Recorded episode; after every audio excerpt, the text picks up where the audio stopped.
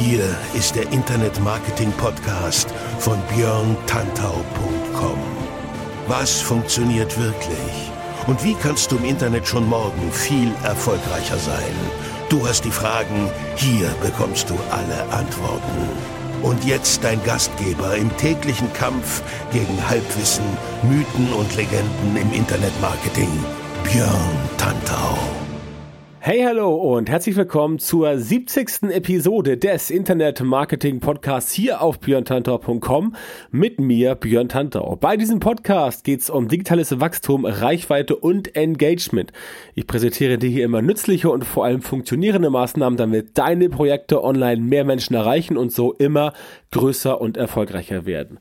Mehr Infos über mich und meine Arbeit gibt's direkt auf meiner Website björntantau.com oder auf meinem Instagram-Account instagram.com slash björntantau beides mit OE. Super, dass du auch heute wieder am Start bist. In dieser Episode sprechen wir über die gute alte Suchmaschinenoptimierung, gern auch als SEO oder SEO bekannt, vom englischen Search Engine Optimization. SEO ist nach wie vor eine der besten Möglichkeiten und Methoden, um mit deiner Website im Internet erfolgreich zu werden oder zu sein oder zu bleiben. Denn bei Suchmaschinen wie Google triffst du auf User, die eine genaue Vorstellung von dem haben, wonach sie suchen. Denn sonst würden sie ja ihre Suchworte nicht so eingeben, wie sie das machen. Zudem hast du oft auch Leute, die schon eine konkrete Kaufabsicht haben und dann wirklich nach genau dem suchen, was du im Angebot hast auf deiner Website oder in deinem Online-Shop. Wenn du bei Google also möglichst weit oben rankst, dann passiert das und das ist gleichzeitig auch der kritischste Faktor, denn da oben musst du halt hin. Genau aus diesem Grund zeige ich dir heute mal fünf schnelle SEO-Hacks, mit denen du deine Rankings bei Google verbessern kannst, denn damit hast du schon mal den Anfang oder kannst aus deiner aktuellen SEO-Strategie noch mehr rausholen. Also, los geht's. Nummer eins ist Foren und Social Media für die Keyword-Recherche nutzen. Keyword-Recherche hast du vielleicht schon mal gehört, ist wichtig beim Thema SEO, denn du willst ja wissen, welche Suchworte wirklich gut funktionieren, sprich mit welchen Suchworten du auch dann entsprechend Traffic bekommst, wenn du bei Google auf Seite 1 auf Platz 1, 2, 3, 4 oder 5 rankst. Das heißt, du musst wissen, a, welche Worte lohnen sich im Sinne von, wo ist wirklich Traffic drauf und b, was ist auch das, wofür die Leute sich interessieren? Denn es gibt Themen, für die sich natürlich die User interessieren, wo aber nicht viel Traffic drauf ist. Und es gibt gleichzeitig auch Dinge, auf denen tatsächlich viel Traffic drauf ist, aber da ist dann nicht so viel Interesse. Kann tatsächlich passieren. Außerdem muss das natürlich zu deinem Interesse, zu dem, worum es bei deiner Website geht, passen. Also deine Nische musst du erwischen. Es bringt dir also nichts, wenn du eine Website hast und da geht es um beispielsweise, wie man richtig für WordPress Plugins installiert. Also so ein WordPress Infomagazin. Wenn du da jetzt in der Nische bist bei WordPress und du suchst halt Keywords, die sich auf Typo 3 oder Contao beziehen, dann ist das letztendlich nicht das, was wirklich sinnvoll ist, denn dort erreichst du nicht die Leute, die sich dafür wirklich interessieren. Also eine Möglichkeit, wenn du jetzt sagst, ich möchte nicht mit dem Tool arbeiten, was natürlich auch geht, aber wenn du sagst, das möchtest du nicht machen, dann gehst du in Foren und in Social Media, wie zum Beispiel Facebook-Gruppen oder ähnliches und guckst dir dort an, worüber diskutieren die Leute. Denn das, worüber wirklich diskutiert wird, das ist auch das, was wirklich interessant ist. Simples Beispiel, in meiner Facebook-Gruppe Frag den Tantau auf Facebook, die du unter fragdentantau.com erreichen kannst. Dort wird viel diskutiert über Facebook Ads als Beispiel. Gerade neulich eine Frage gesehen zum vermehrten, zum wiederholten Mal, wo es um den Relevance Score geht, war auch Thema des letzten Podcasts, Episode 69. Und das sind halt Themen, die öfter mal diskutiert werden. Also, was macht Sinn? Man sollte sich überlegen, oder ich sollte mir überlegen, ob ich vielleicht das Thema Relevance Score nicht nur in einem Podcast mal bespreche, sondern dem mal einen ganz kompletten Artikel widme. Ein Evergreen-Artikel, der über mehrere tausend Worte geht, wo ich das Thema Relevance Score mal ganz genau erläutere. Denn offensichtlich offensichtlich ist das ein Thema, was die Leute sehr interessiert, sonst würden sie darüber nicht sprechen. Du findest also heraus in diesen öffentlich einsehbaren Kanälen, wofür interessieren sich die Leute aus deiner Nische und welche Themen sind das. Und dann produzierst du dazu guten Content, also wirklich guten Content, nicht irgendwie so 250 Worte, wo du irgendwie reinschreibst, ja, das ist der Relevance Score und der geht von 1 bis 10 und wenn der halt doof ist, dann ist die Anzeige schlecht. Das reicht natürlich nicht, da musst du dir eine richtige Gliederung machen, mit Zwischenüberschriften arbeiten, Evergreen Content produzieren. Ich glaube zum Thema Evergreen Content habe ich auch irgendwo eine Podcast-Episode in den Eingeweihten der letzten 69 Episoden. Schau gerne mal ins Verzeichnis. Dort wirst du entsprechend das finden oder auch einfach bei iTunes gucken. Und dann machst du solchen Content. Das ist wichtig, weil der Content halt hochwertig sein muss, denn je besser dein Content ist, tatsächlich, desto besser die Chancen grundsätzlich bei Google gut zu ranken. Wenn du das dann noch auf deiner Website intern gut verlinkst, wenn du also sagst, okay, ich habe jetzt hier was geschrieben zum Thema Relevance Score. Ich habe aber schon 15 andere Artikel produziert, wo das Thema Relevance Score auch mit einer Wortnennung zum Beispiel auftaucht. Dann macht es Sinn, dass du intern verlinkst von den Artikeln, wo das Thema schon vorkommt, auf die letztendliche Landingpage zum Thema Relevance Score und dann hast du eine starke interne Verlinkung. Das hilft immer, wenn du gute Rankings haben möchtest und du solltest natürlich den neuen Artikel über alle Kanäle, die du hast, Social Media, Newsletter, Messenger Marketing, von mir aus E-Mail, Signatur oder was auch immer, solltest du das Ganze herauspusten in die Welt, damit möglichst viele Menschen das sehen. Denn je mehr Menschen das sehen, je mehr User, je mehr potenzielle Nutzerinnen und Nutzer auf deine Seite kommen, desto, desto höher ist auch die Möglichkeit, dass das Ganze verlinkt wird. Das war der erste Tipp. Zweiter Tipp. Wichtige Unterseiten von der Startseite verlinken. Habe ich eben schon mal kurz angerissen. Interne Verlinkung, ganz, ganz, ganz wichtig. Deine Seite hat halt auch ein gewisses Maß an Power. Die Startseite hat tatsächlich meistens den Großteil an Power, weil wenn Leute auf dich verlinken von extern, was im Sachen SEO immer noch sehr wichtig ist. Wenn sie auf dich verlinken, dann tun sie das oft auf deine Startseite, ganz unabhängig davon, mit welchem äh, Link oder mit welchem, mit welchem Keyword, mit welchem Titel sie verlinken, also wie der Anker des Links ist, der Ankertext. Das ist erstmal nicht so wichtig. Wichtig ist, dass die Startseite halt meistens auch am meisten Link-Power abbekommen. Deswegen hast du da quasi dein Link-Hub, nennen wir es mal so, also dein Gebilde, wo am meisten Power von außen drauf einfließt. Und diese Power kannst du natürlich nutzen, um das für deine anderen Seiten, Unterseiten auszunutzen. Denn man kennt das ja, wenn du zum Beispiel Blogger bist, dann rutscht dein aktueller Content immer weiter nach unten, weil halt neue Sachen oben drauf kommen. Und wenn die zum Beispiel nicht mehr auf Seite 1 erscheinen, weil du gesagt hast, okay, nach 10 Artikeln kommt dann Seite 2 und so weiter, dann rutschen die runter und kriegen nicht mehr die Power von der Startseite. Deswegen macht es Sinn, wenn du auf der Startseite zum Beispiel dir deine fünf bis zehn wichtigsten Unterseiten anguckst und die entsprechend dann verlinkst, dann bekommen sie halt immer die Power von deiner Startseite. Wie gesagt, nur wirklich wichtige Unterseiten sollten sowas abbekommen.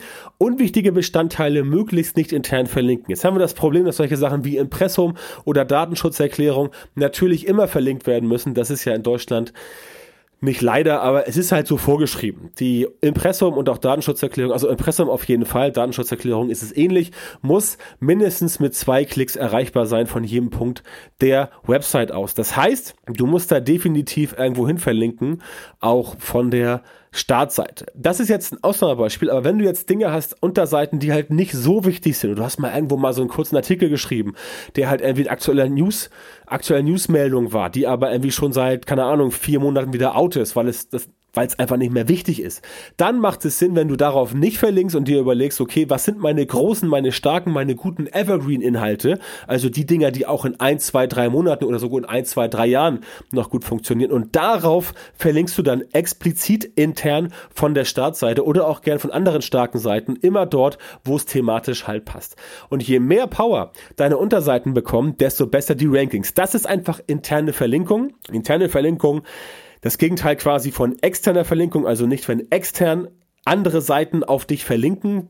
Von Backlink spricht man dann, sondern ich spreche hier von der internen Verlinkung, dass du selber sagst, ich stärke mich selbst, weil ich die Power von Punkt A weiterleite an Punkt B und dann so dafür sorge, dass Punkt B etwas gestärkt wird. Also, da musst du dir mal überlegen, ob das bei dir funktioniert, was bei dir Sinn macht. Schau dir mal deine Seiten an, deine Unterseiten, welche Themen sind für dich wichtig, zu welchen Themen willst du ranken und zu welchen Themen willst du vielleicht auch ranken, siehst aber ein, das klappt nicht so gut, dann kannst du dir überlegen, ob du da die Link Power möglicherweise abziehst und auch bei den irrelevanten Unterseiten abziehst und dann das Ganze auf die Seiten packst, die für dich wirklich wichtig sind.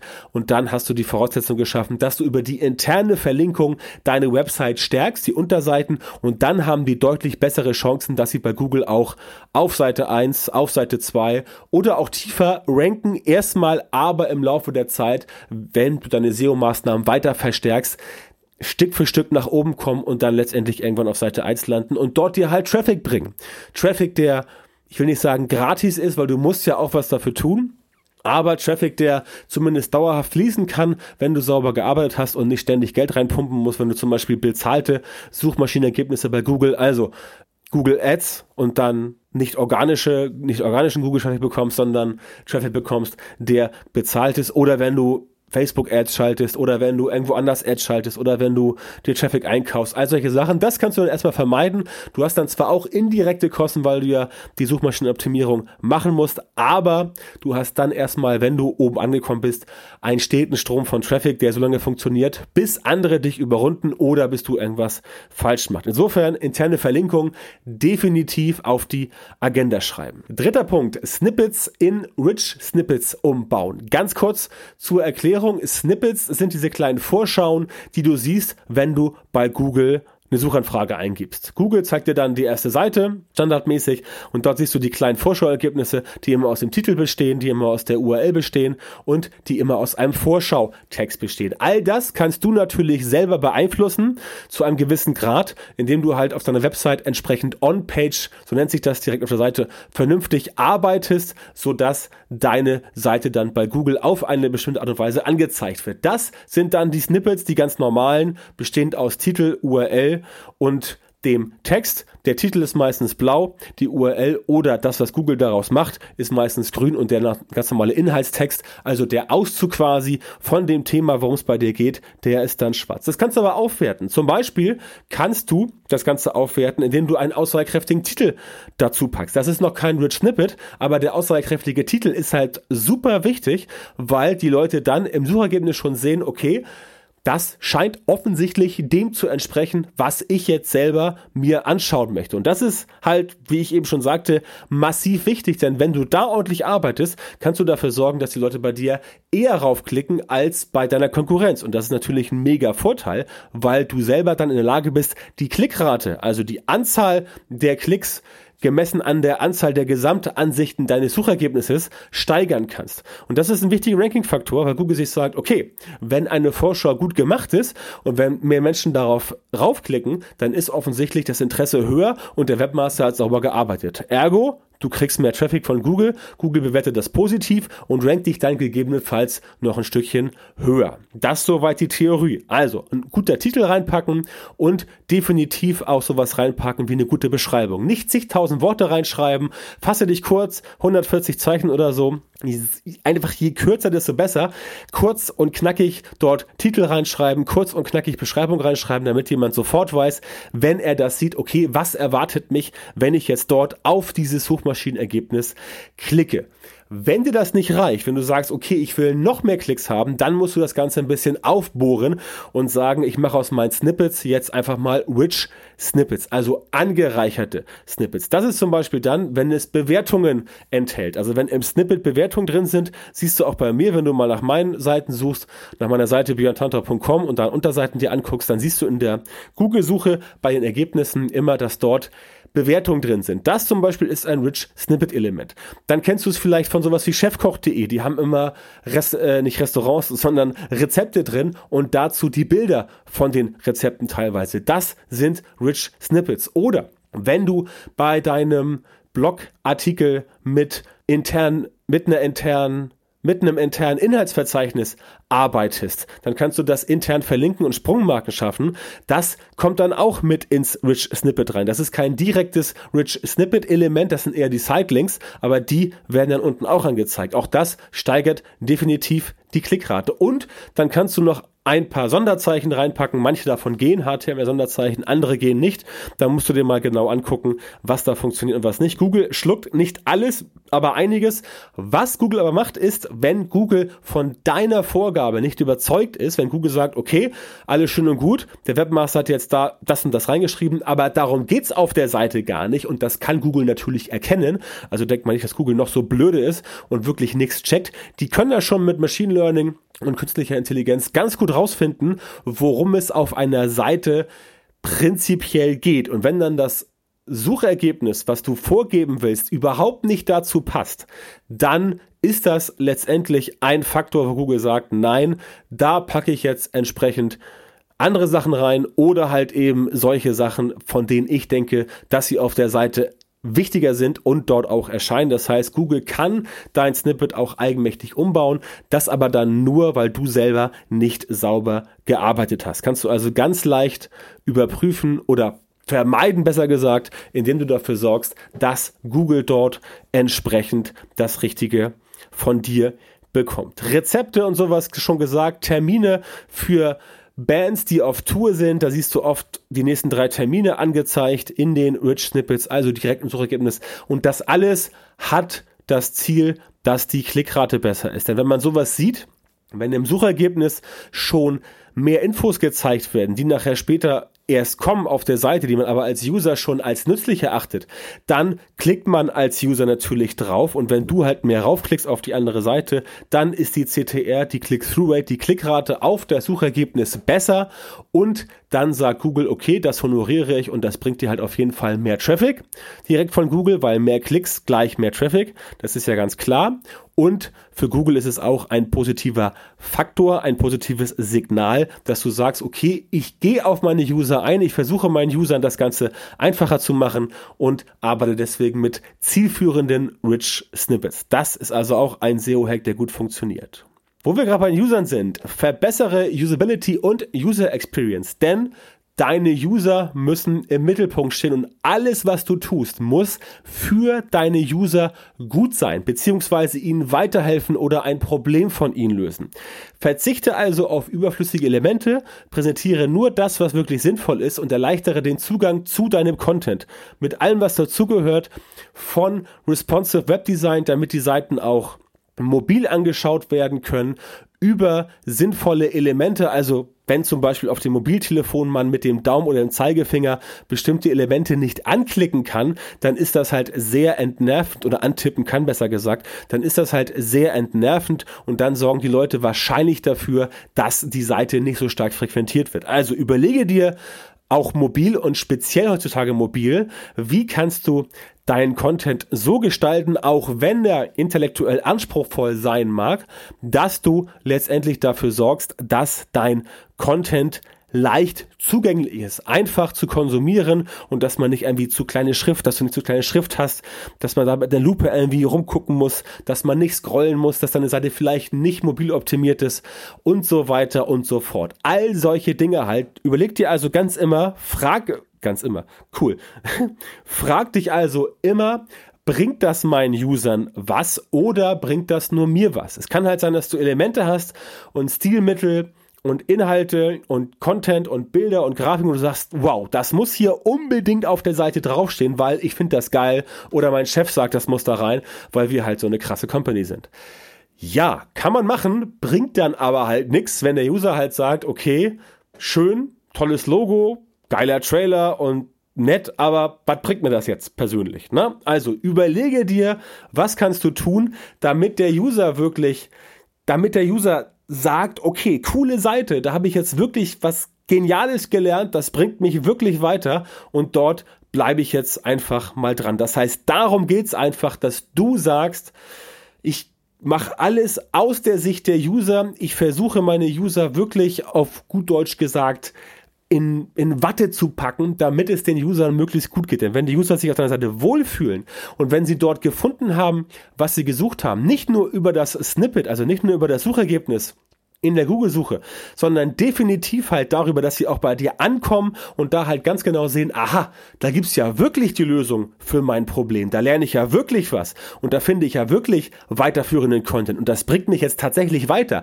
Dann hast du dein Ziel erreicht und dann werden die Leute auch sagen, wow, coole Seite, die finde ich klasse, die empfehle ich weiter, die verlinke ich, die teile ich auf Facebook, da erzähle ich meinen Kollegen von und so weiter. Das ist der springende Punkt. User Experience und Usability im Mittelpunkt. Das wird sowieso beim Thema SEO in den nächsten Jahren noch wichtiger werden, halt genau darauf zu achten, a, was der User will und b, was dann der User auf deiner Seite macht. Da spricht man dann wenn es darum geht, was er wirklich will und ob du halt erkennst, was der User will, von solchen Dingen wie User Intent. Das wird also wichtiger in den nächsten Jahren, weil Google sich halt ganz klar sagt, nee, Social Signals sind jetzt nicht ganz so geil, also wie oft jemand auf Like gedrückt hat bei Facebook, das interessiert Facebook jetzt nicht wirklich so stark, aber wie jemand auf der Seite zum Beispiel navigiert hat, ob er nur zwei Sekunden da war oder vielleicht eine Minute, ob er schnell wieder abspringt, ob er sich nur eine Seite anschaut oder ob er sich vielleicht zehn Seiten anschaut, ob er die Seite komplett durchscrollt, ob er darauf verweilt, ob er Sachen liest. All sowas kann Google feststellen, wohlgemerkt auch teilweise ohne Google Analytics. Das funktioniert auch. Das ist halt die Herausforderung für die nächsten Jahre, dass du sagst, ich richte meine Seite genau danach aus, dass sie dem User perfekt gefällt. Ja, und dann bist du eigentlich schon auf dem richtigen Weg und sorgst dafür, dass du auch von diesem SEO-Hack profitierst. Und wie gesagt, der ist in deinen Augen vielleicht nicht schnell ausgeführt, aber es ist ein ganz, ganz, es ist nicht viel Aufwand, eine Seite etwas einfacher zu machen. Du kannst dir jetzt sofort angucken, welche Elemente sind überflüssig und welche Elemente bringen deinem User nichts. Und wenn du diese Elemente festgestellt hast, dann schmeißt du sie einfach runter. Und weg sind sie. So einfach ist das. Das geht schnell und das werden die User auf jeden Fall definitiv und ganz bestimmt, eine dreifache, dreifache Versicherung, honorieren. Insofern solltest du das definitiv machen. Fünfter Punkt von unseren fünf schnellen SEO-Hacks für bessere Rankings bei Google oder einer anderen Suchmaschine. Letztendlich ist das alles nicht so unterschiedlich.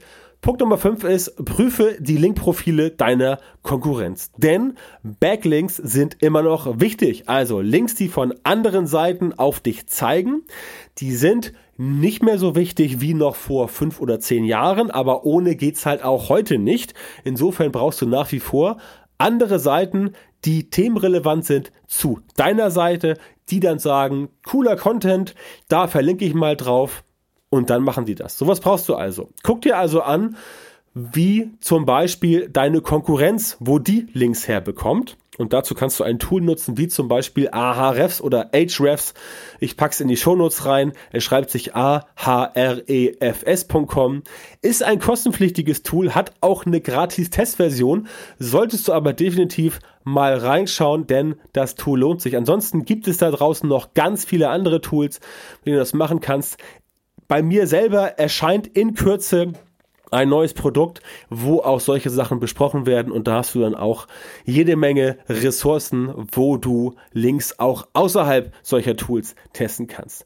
Was du machen musst, egal welches Tool, du musst dir angucken, deine Konkurrenz, wo bekommen die ihre Backlinks her und dann solltest du versuchen, ähnliche Links zu generieren, wenn du wirklich strategisch vorgehen willst. Das heißt jetzt nicht, dass du das alles kopieren sollst, aber du sollst dir überlegen, okay, meine Konkurrenz, mein Mitbewerber, mein Marktbegleiter, um es charmant auszudrücken, hat von Seite ABC den und den Backlink bekommen. Wie kann ich denn von der Seite ABC auch einen Backlink bekommen? Und da gibt es jetzt mehrere Möglichkeiten. Entweder du machst selber wirklich guten Content und hoffst dann, dass die Leute quasi auf dich verlinken. Aber wie du vielleicht weißt, ist Hoffnung keine Strategie. Also gehst du los und sagst, okay, ich habe jetzt neuen Content suchst dir den Ansprechpartner raus von der Seite, die auf deine Konkurrenz verlinken und schreibst denen eine freundliche, höfliche E-Mail, wo du halt erwähnst, dass du gesehen hast, dass die Leute auf solche Seiten verlinken und ob man nicht vielleicht auch auf deine Seite verlinken kann, auf die Unterseite, denn du hast einen besseren, schöneren, aktuelleren Artikel als die anderen, ob die Leute nicht vielleicht auf dein Link, auf deine Seite, Entschuldigung, verlinken wollen, weil die aktueller ist, besser und schöner. Das klingt ein bisschen fies, gebe ich zu, aber es ist eine gute Methode, um dafür zu sorgen, dass du halt tatsächlich die Links findest, die gut funktionieren. Und letztendlich liegt es ja am Webmaster der anderen Seite. Der muss sich ja entscheiden, ob er seinen Leuten weiterhin die veraltete Version des Themas von der Konkurrenz zeigen will oder ob er entsprechend eine neuere Version mit vielleicht besserem Content zeigen will. Das also ne, eine Möglichkeit, um sich Links zu besorgen. Natürlich kannst du auch einfach so Leute anschreiben und sagen, hier, ich habe einen Artikel geschrieben, ich finde, der passt gut zu euch. Hast du nicht vielleicht Lust, auf mich zu verlinken? Überleg dir immer nur bei sowas, das nennt sich Outreach, also du versuchst Leute anzusprechen. Überleg dir nur immer, den Leuten zu erklären, warum sie auf dich verlinken sollten. Ein mögliches Argument wäre da, du sagst den Leuten, verlinkt bitte auf meine Seite, denn der Artikel ist aktueller, der ist genauer, der ist besser, der ist detaillierter und der ist einfach viel besser und schöner. Und dann kann es durchaus sein, dass die Leute tatsächlich auf dich verlinken. Ist eine Möglichkeit. Natürlich kannst du auf äh, organische Verlinkung warten, dass Leute dich einfach so erkennen oder entdecken und auf dich verlinken. Das passiert natürlich auch, aber so kannst du es ein bisschen dem Ganzen einen Schubs geben. Und natürlich kannst du auch, kannst du auch das Ganze machen, indem du dir zum Beispiel Backlinks einkaufst.